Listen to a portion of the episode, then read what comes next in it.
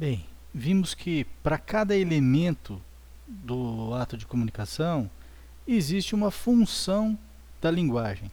Não vamos confundir função da linguagem com figuras de linguagem. Figuras de linguagem há dezenas delas, metáfora, metonímia, todas elas são recursos da linguagem. Né? Não estamos tratando de figuras da linguagem, figuras de estilo. Estamos tratando aqui de função da linguagem. Portanto, é, para cada um dos elementos da comunicação, do ato de comunicação, haverá uma função da linguagem. Essa função vai privilegiar esse elemento ao qual ele é ligado. O mesmo texto pode, no mesmo texto pode, pode ocorrer, podem ocorrer algumas funções. Por exemplo, eu dei o exemplo das alegações finais escritas. Haverá é, o emprego da função denotativa ou referencial na parte do relatório, não né, uma linguagem objetiva. E haverá também a, na parte da fundamentação é, um esforço de convencimento da autoridade é, judicial. Né? E esse esforço se faz com a função apelativa ou conativa. Tá bem? É, nesse episódio, né, vamos tratar é, da função emotiva ou expressiva, que se volta para o primeiro elemento da, do ato de comunicação, que é o, o emissor. Né? É, quando a comunicação focar, se concentrar no emissor, teremos a função emotiva. Geralmente são textos em primeira pessoa do singular, né? eu, né? e, esses textos terão um conteúdo né, de emoção, de, de, de, de é, avaliação da situação, é, opiniões a respeito de determinados assuntos, sentimentos, queixas ou, ou outros tipos de sentimento, como alegrias, é, exultação e, e, por aí vai. E, geralmente são textos, é, é, às vezes, confessionais, né? É, e eu vou dar um exemplo para vocês de um texto é, com essa função emotiva ou, ou expressiva, é um texto não jurídico, tá? É um texto, é uma, é uma crônica do Nelson Rodrigues, é uma merenda como banana, ah, uma banana como merenda, né? É de 1900 aqui, 1967, foi publicado em 15 de dezembro de 1967. É, vamos começar aqui, né? É, é, são confissões do Nelson Rodrigues, em que ele fala da infância dele, né? Então, é, vou começar a ler aqui. Comecei a sofrer no recreio. Já disse que levava para a escola, como merenda, uma imutável banana. No primeiro dia, bateu a sineta no recreio e lá fui eu. O pátio se inundou de meninos e meninas.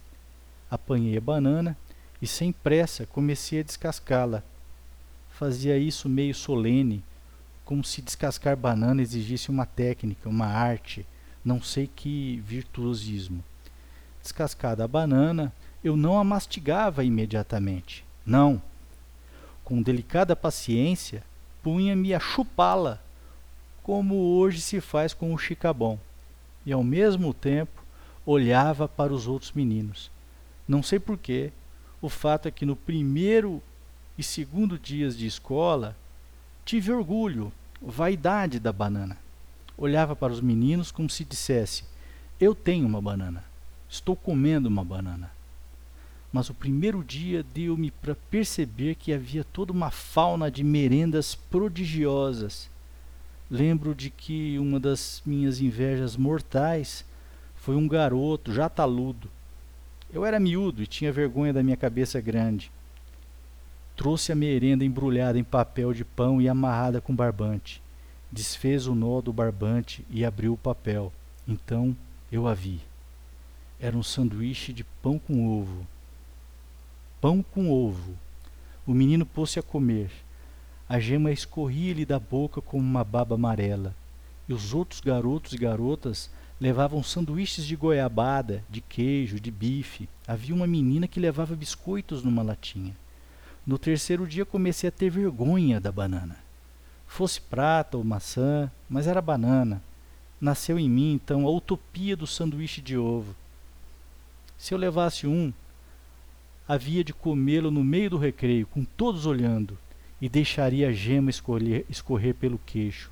Ao mesmo tempo que me envergonhava da banana, tinha-lhe pena, pena da banana. De vez em quando faltava dinheiro em casa. Banana custava um vintém e eu ia para a escola sem merenda. Na hora do recreio, rodava pelo pátio, errante e perdido de fome.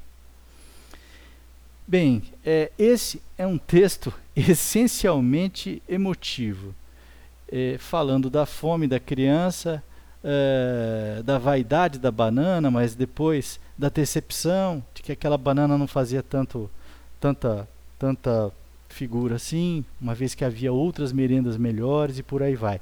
Tudo isso, é, com, com esse texto, o Nelson está usando a função emotiva ou expressiva. Né? O texto é em primeira pessoa, tem exclamações, tem pausas, tudo indicando a, a, a dinâmica do espírito do narrador. Tá bem? Ele está colocando a alma dele ali. É, nem preciso dizer que na prática jurídica é, dificilmente teremos a função emotiva. Por quê? Porque, como vimos na prática jurídica da, da, da promotoria, é, nós somos o Ministério Público, né? nós falamos pelo Ministério Público. Então, o, o Ministério Público falará por, por meio do seu promotor. Né?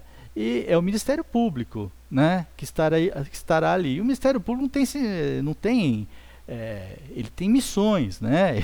ele tem atribuições, né? não terá sentimentos. Né? Naturalmente, essa fala, é, esse tipo de função emotiva pode ser usada no júri, mas como estamos aqui na prática uh, é, processual da área socioeducativa, não teremos essas oportunidades aí de exercer a função emotiva, a função é, que traz ali para o discurso a, a, a, experiência própria do, do promotor. Né? Isso é, pode ocorrer num, numa, num tribunal do júri, em outras sedes aí. Né? Mas ainda assim, ainda assim é possível, né, numa audiência informal, por exemplo, com um adolescente, no artigo 179 do, do ECA, você, não raro o promotor pode contar a história dele para o adolescente, para convencê-lo às vezes, né? Embora o foco seja no adolescente, mas ele, o promotor pode usar uma linguagem emotiva para dizer, olha, eu também fiz isso, enfim, quando eu era adolescente. Pode trazer um pouco a, a, a história dele, né, naquele ato processual que é informal por, eh, por determinação legal, ele pode trazer né, eh, para, para o, o, discurso ali, né, quando falo discurso, não é um discurso no púlpito, né, mas para a comunicação com o adolescente, alguns dados da própria vida dele. Mas é, é, é fácil de ver né, que a função emotiva ou expressiva, né, focada no emissor, não é, não será o forte aí da prática, da nossa prática jurídica, tá bem? Então vamos pular para outra para outra função no próximo episódio. Um grande abraço.